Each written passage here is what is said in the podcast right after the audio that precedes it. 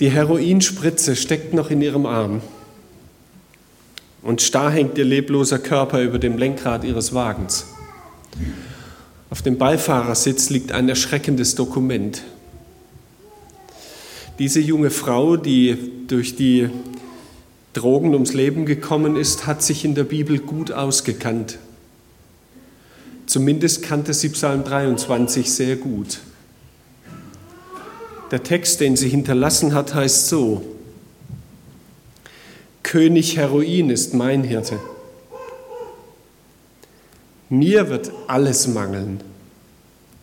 Er führt mich in die Gosse und an das stinkende Wasser. Er verwüstet meine Seele. Er leitet mich ins Verderben infolge meiner Versklavung. Ich wandere durch ein Tal tiefster Armut und fürchte alles Böse denn du bist bei mir, Heroin, deine Injektionsnadel und Spritze trösten mich. Du nimmst mir die Speise vor den Augen derer, die mich lieben. Du nimmst meinen Kopf, den Verstand, mein Becher fließt über vor Elend. Ja, Heroinversklavung wird mir folgen mein Leben lang, und ich werde bleiben im Haus der Verdammten immer da.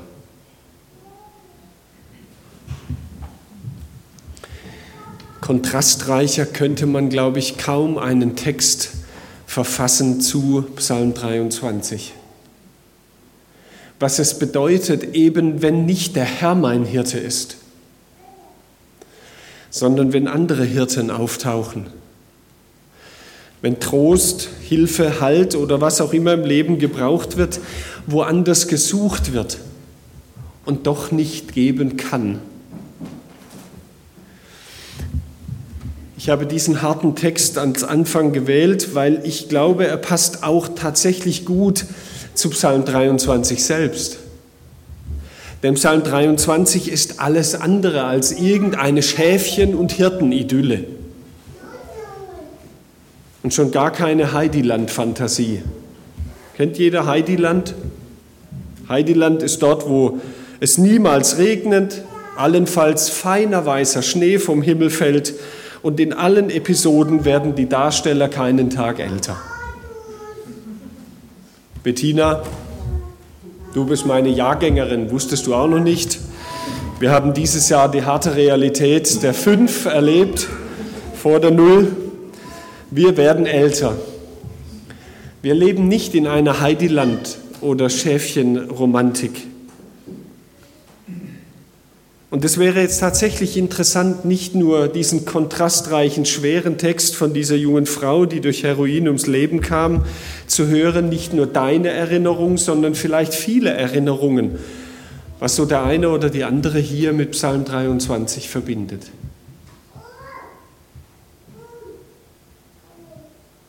Außer dass man ihn, wenn man konfirmiert wurde, sicher auswendig lernen musste. Ich möchte diesen wunderbaren Text, der Weltgeschichte geschrieben hat, einfach noch einmal lesen. Lesen.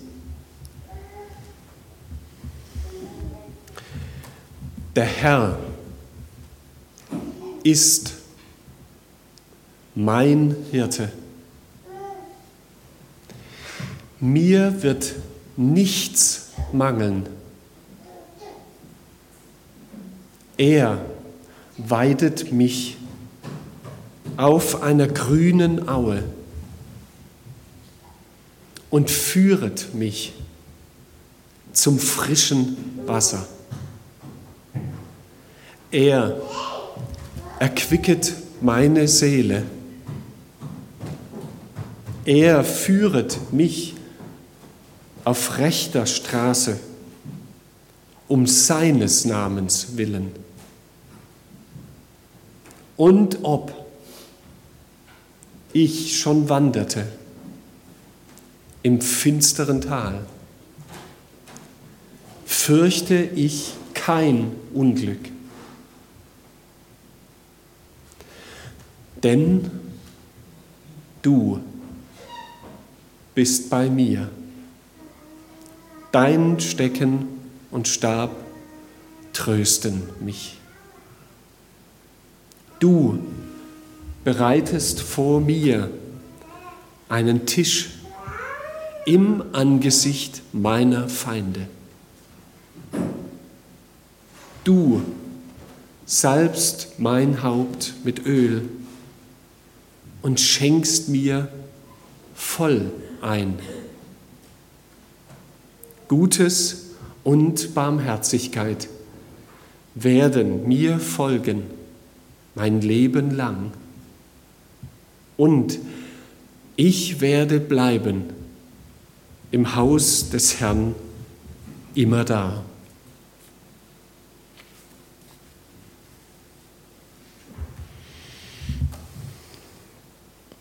Aber ich frage ganz ernst, wer will denn schon behütet sein?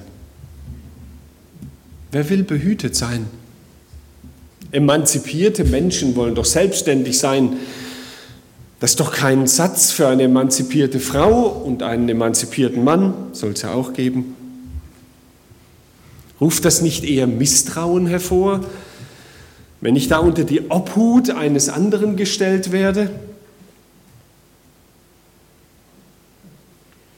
Behütung klingt doch nach Aufsicht,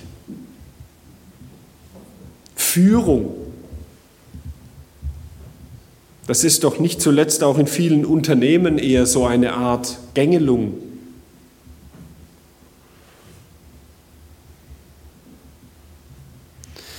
Aber Heinrich Alberts, ein Pfarrer, hat auf dem Kirchentag schon in Hamburg 1981 damals die emanzipierten Christen gewarnt. Seid nicht hochmütig gegen dieses Bild.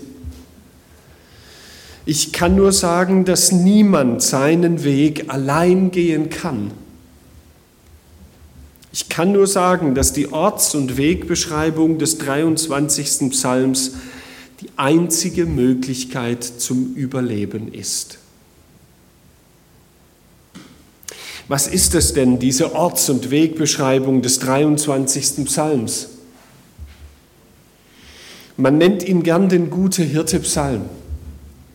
Das ist er gar nicht. Denn er hat zwei Bilder, nicht nur ein Bild vom guten Hirten. Mittendrin wechselt dieses Bild. Gott wird uns nämlich nicht nur als guter Hirte, sondern eben auch als großzügiger Gastgeber, man könnte sagen als Gastwirt vorgestellt, der den Tisch deckt, das macht der Hirte nicht für die Schafe, denn die haben keine Tische. Und das ist eben nicht so ein Bild von einem netten, irgendwie ältlichen Herrn mit Schlapphut, der da auf der Schwäbischen Alb irgendwie in einer schönen Umgebung herumsteht. Hirten, so wie das David erlebt hat, selbst als Junge darin ausgebildet, Hirten, das waren ganz raue Gesellen. Hirten können zupacken und vor allem auch mal kräftig zuschlagen, wenn es sein muss. Nein, ein nettes, ein friedliches, ein romantisches Bild ist Psalm 23 sicher nicht. Und doch bietet es uns unglaublich großartigen Anschauungsunterricht. Anschauungsunterricht gegen alle anderslautenden Bilder von Gott in mir,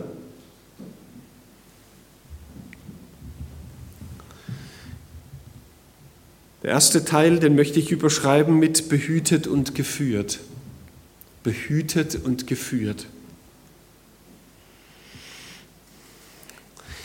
Gott selbst bindet seinen eigenen Namen und damit auch seinen guten Ruf an Menschen. Er bindet seinen guten Ruf an Menschen.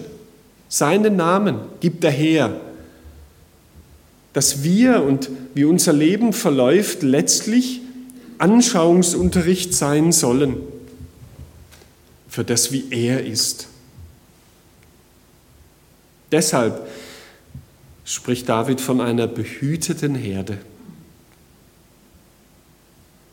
Nur hier und nur hier wird überhaupt im Blick auf die Herde Gottes der Singular gebraucht. Der Herr ist mein Hirte, nicht unser. Ganz persönlich wird es also, es geht um mich, meine Existenz. Und damit, Bettina, hast du gut getan, das eben ein Leben lang bisher, zumindest die letzten 36 Jahre, wenn ich jetzt richtig schnell gerechnet habe, es auf dich zu beziehen. Und weil Gott sich an uns bindet, er sich an uns, ist Vertrauen möglich, Vertrauen in ihn. Klar höre ich jetzt schon die Fragen, ja, aber was ist mit offenkundigem Mangel? Was ist, wenn mir was fehlt im Leben? Wenn wir eben nicht sagen können, mir wird nichts mangeln, doch, mir mangelt doch vieles. Ist dieser David nicht doch so ein hoffnungsloser Sonnyboy? Ja klar, der kann so reden. Von so einem kleinen Hirtenjungen steile Karriere, klar, über viele Umwege und Höhen und Tiefen wurde er dann König von Israel, Großkönig von Israel, hat so viel erobert wie keiner vor und nach ihm, hat Ländereien gehabt, hat unglaublich viel Macht gehabt, hat diese Stadt Jerusalem zur Hauptstadt gemacht und mit wunderbaren Gebäuden ausgestattet. Ja, der kann gut reden. Nein, der Herr ist mein Hirte. Das heißt doch vor allem eines, ich will nur einer Stimme vertrauen, nur dieser einen Stimme folgen. Nur er hat das Sagen, nicht die vielen Stimmen des Zweifels und der Sorge in mir. Yahweh, so nennt er diesen Gott. Das ist der Bundesgott, der Name des Gottes, der sich mit den Menschen verbindet. Diesem Yahweh allein gehört mein Leben. Das heißt, er trägt für alles, was kommt und geht, die Verantwortung. Er trägt die Verantwortung. Wenn auch im Vergleich zu anderen Menschen Unzufriedenheit an mir nagt, er trägt die Verantwortung. Adolf Schlatter hat über diesen Psalm geschrieben, der Herr hat mich an meinen Platz gestellt. Unter die Hemmungen, die mich drücken, unter die Bitterkeiten, die mich stechen. Und deshalb, weil der Herr mein Hirte ist und mich an diesen Ort gestellt hat, darum ist es für mich der richtige Ort. Darum fehlt mir nichts wenn ich an meiner Schuld leide, dann setzt er zu meiner Schuld sein Vergeben dazu. Und es fehlt mir nichts, wenn er mich in die Stille setzt und mein Wirken auf unüberwindliche Schranken stößt, weil er nicht mein erfolgreiches Wirken zu meiner Gerechtigkeit macht, sondern mir seine schenkt. Und es fehlt mir nichts, wenn mein Leben kurz bleibt und rasch zerbricht, weil er mein Leben ist. Er erquicket meine Seele. Religionsphilosoph Martin Buber hat es so übersetzt, meine Seele bringt er mir wieder zurück. Meine Seele bringt er mir wieder zurück. Und wie vielen Menschen würde das in unserer seelenlosen Jagd in unserem Land so gut tun, wenn ihnen ihre Seele wieder zurückgebracht würde. Behütet und geführt. Das Zweite, was David uns vor Augen malt, ist verteidigt und ermutigt. Verteidigt und ermutigt. Das finstere Tal, von dem hier die, Regen, die Rede ist, da ist an ein Trockental zu denken, wie es im Orient, wie es in Israel bis heute viele gibt. Solche Wadis waren heimtückisch. Sie waren oft in der Wüstenhitze die einzige Möglichkeit, überhaupt auf der einen Seite etwas Schatten zu finden, weil sie steil eingekerbte Trockentäler waren und zum anderen, weil dort eben, sobald es mal Regen gab, auch etwas gewachsen ist. Und so gab es dort vielleicht Reste, manchmal irgendetwas halt noch zum Fressen für die Schafe. Und die Hirten sind in diese Trockentäler hinein. Das Schwierige bei diesen Trockentälern war, sie waren deshalb auch vorzug, natürlich bevorzugte Orte, an denen sich Raubtiere und auch Räuber aufgehalten haben. Klar, da gab es fette Beute. Und sie waren heimtückisch. Wörtlich steht dort das Tal der Todesschatten. Es konnte in 20, 30, 40 Kilometer Entfernung irgendwo ein Wolkenbruch niedergehen und innerhalb von Sekunden konnte sich so ein Wadi, ohne dass man irgendwelche Vorzeichen dafür hatte, in eine reißende Flut verwandeln. Und es gab kein Entrinnen, weder links noch rechts aus diesen Trockentälern heraus. Diese Wirklichkeit kannte David, diese Gefahr wusste er. Raubtiere, Räuber, Menschen, die dann einem zusetzen oder eben die Naturgefahren. Und das Einzige, was er hatte, war eine mit Nägeln beschlagene Hartholzkeule und einen dünnen Leitstab für die Schafe. Für was die Keule war, ist klar. Hirte sein heißt nämlich Kämpfer sein kämpfen für das Leben der ihm anvertrauten. Das ist Entschlossenheit Gottes, von der David hier redet. Der gute Hirte lässt sein Leben für seine Schafe, so hat es Jesus später aufgegriffen und formuliert. Er lässt sein Leben für die Schafe. Ich weiß nicht, wem es aufgefallen ist, aber genau an dieser Stelle, wo die Todesschatten dieses finstere Tal ins Blickfeld kommt, in diesem Moment entkräftet auf der einen Seite David nicht, was er vorher gesagt hat, du führest mich auf rechter Straße oder du weidest mich auf einer grünen Aue. Das wird damit nicht entkräftet oder verneint. Und das Zweite, was auffällig ist, genau an dieser Stelle verändert sich die Sprache. Aus dem Reden über Gott der Herr ist mein Hirte, wird plötzlich ein Reden zu Gott und mit Gott. Auf einmal tauchtest du auf. Und ob ich schon wanderte im finsteren Tal, fürchte ich kein Unglück, denn du, du bist bei mir. Auf einmal in dieser Situation kommt er ins Gespräch mit Gott. Und vielleicht ist das ein Geheimnis, das uns gerade in der Mitte dieses Psalms wachrütteln darf. Dann, wenn eben das Augenfällige allem dem widerspricht, was in diesen ersten drei Versen so wunderbar klingt, dann darf ich mich entschlossen und klar an ihn wenden. Die Krisensituation, von der David hier redet, wird nicht näher bestimmt. Wie man durchkommt und wie lange dieses Trockental ist, wird auch nicht erklärt. Du bist bei mir, das genügt. David listet hier auch keine Einkaufsliste im Folgenden auf von irgendeinem wunderbaren Delikatessenladen, sondern er bewaffnet sich einfach mit der Fürsorge Gottes für alle Eventualitäten.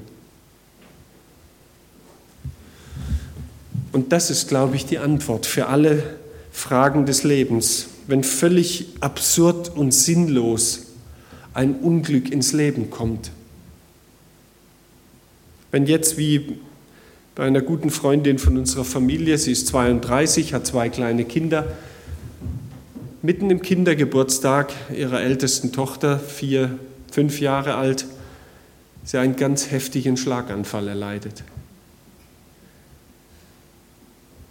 Gebetet, hat sie immer. An den guten Hirten geglaubt, auch. Warum jetzt so etwas mit 32? Ein dunkles Tal der Todesschatten.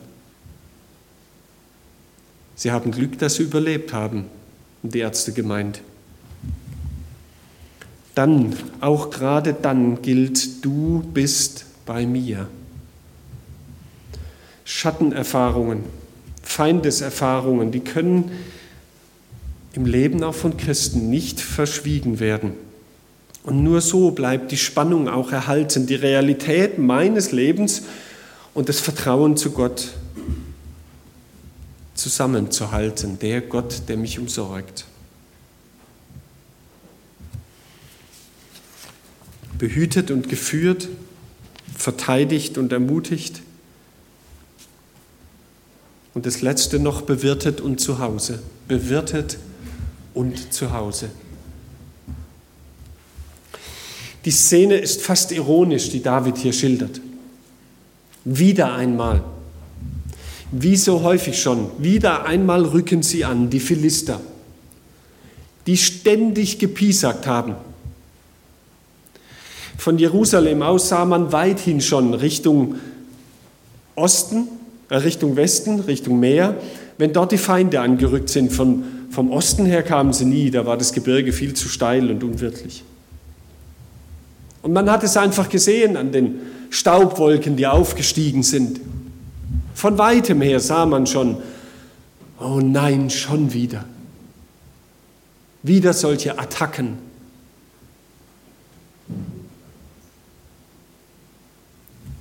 Und da sagt Gott doch tatsächlich zu ihm, David, weißt du was, was wir jetzt machen? Nein, du brauchst nicht deine Offiziere zusammenrufen, du brauchst auch keinen Krisenstab bilden. Das, was wir jetzt tun, ist ganz einfach.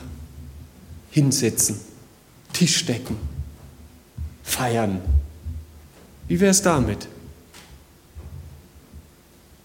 Die köstlichsten Speisen, die erlesensten Weine, das soll es jetzt sein. Das machen wir jetzt. Denn Gott hat die Lage im Griff. Du bereitest vor mir einen Tisch im Angesicht meiner Feinde. Und da wird tatsächlich ein orientalisches Luxusmahl beschrieben, nicht das kleinbürgerliche, mikrowellengeeignete Schnellgericht, sondern tatsächlich etwas mit Öl und Wein, ja, richtig satt. Also ich weiß nicht, ob es Öl geben wird bei euch, aber Wein sicher, oder? Wunderbar. Und das Glas ist nicht nur bis zum Maßeinheitsstrich 0,2 gefüllt, sondern überfließend. In der schweizerdeutschen Übersetzung heißt es hier, du schenkst mir schwibbelig, schwabbelig voll i.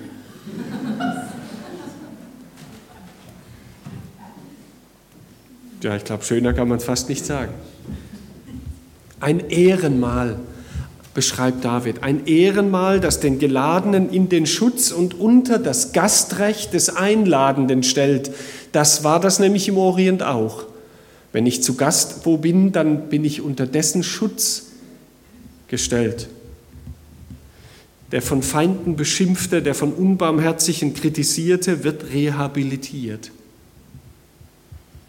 Ich erinnere mich an eine Szene, wo ich einmal diesen Vers so ganz lebendig erlebt habe. Wir waren mit einer Wohnmobilfreizeit in Italien unterwegs, waren in der wunderschönen Stadt Siena und als wir zurückkamen zu unseren Wohnmobilen, zu den fünf großen wunderschönen Geräten, waren die leer, mehr oder weniger. Also es war fast alles geklaut, was da drin war.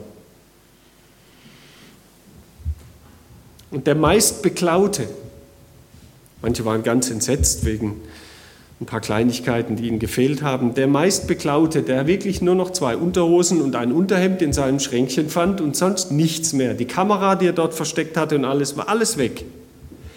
Der ist in das, in das Wohnmobil hinein, hat den Kühlschrank geöffnet und das hatten die Leute wohl nicht mitgenommen, hat zwei Flaschen Rotwein herausgeholt und sie geöffnet und gesagt, so und jetzt erst recht. Glaube, er hat, er hat Psalm 23 verstanden. Du bereitest vor mir einen Tisch im Angesicht meiner Feinde. Jetzt erst recht. Der einzige Verfolger, den David noch sieht, ist Gottes Güte. Die allein ist mir dauernd auf den Fersen. Und so ist ganze Psalm 23, glaube ich, nichts anderes wie eine Einladung, uns ins Vertrauen zu Gott einzuüben, in all den unterschiedlichen Lebenslagen, die uns begegnen. Kindliches Vertrauen, ganz schlicht. Und Gott fragt nicht dabei, wie gut ich bin, was ich bringe, sondern er schenkt sich mir voraussetzungslos ganz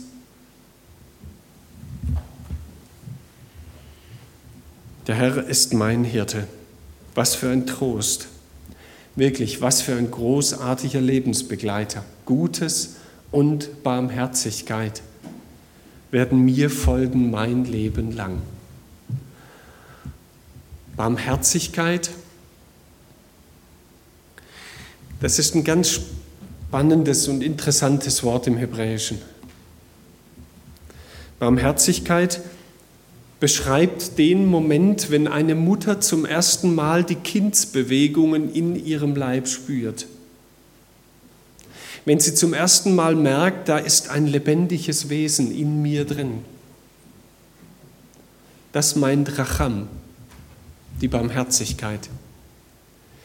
Gott spürt uns, wenn wir in ihm drin uns in irgendeiner Weise regen und er wendet sich uns liebevoll zu weil er uns spürt. Das folgt mir mein Leben lang.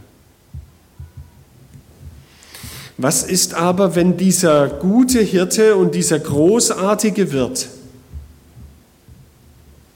am Ende dieses Lebens uns dann doch die Rechnung präsentiert?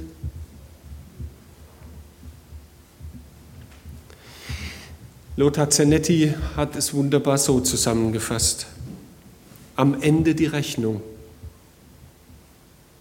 Einmal wird uns gewiss die Rechnung präsentiert für den Sonnenschein und das Rauschen der Blätter, die sanften Maiglöckchen, die dunklen Tannen, für den Schnee und den Wind, den Vogelflug und das Gras und die Schmetterlinge, für die Luft, die wir geatmet haben und für den Blick auf die Sterne und für all die Tage und alle Abende und alle Nächte.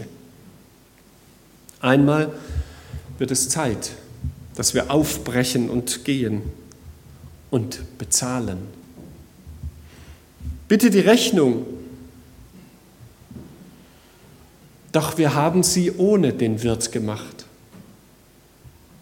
Ich habe euch doch eingeladen sagt der und lacht, soweit die Erde reicht.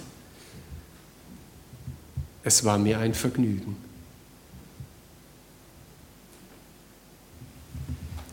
Ich würde gern noch beten. Wer es möglich machen kann, darf dazu aufstehen.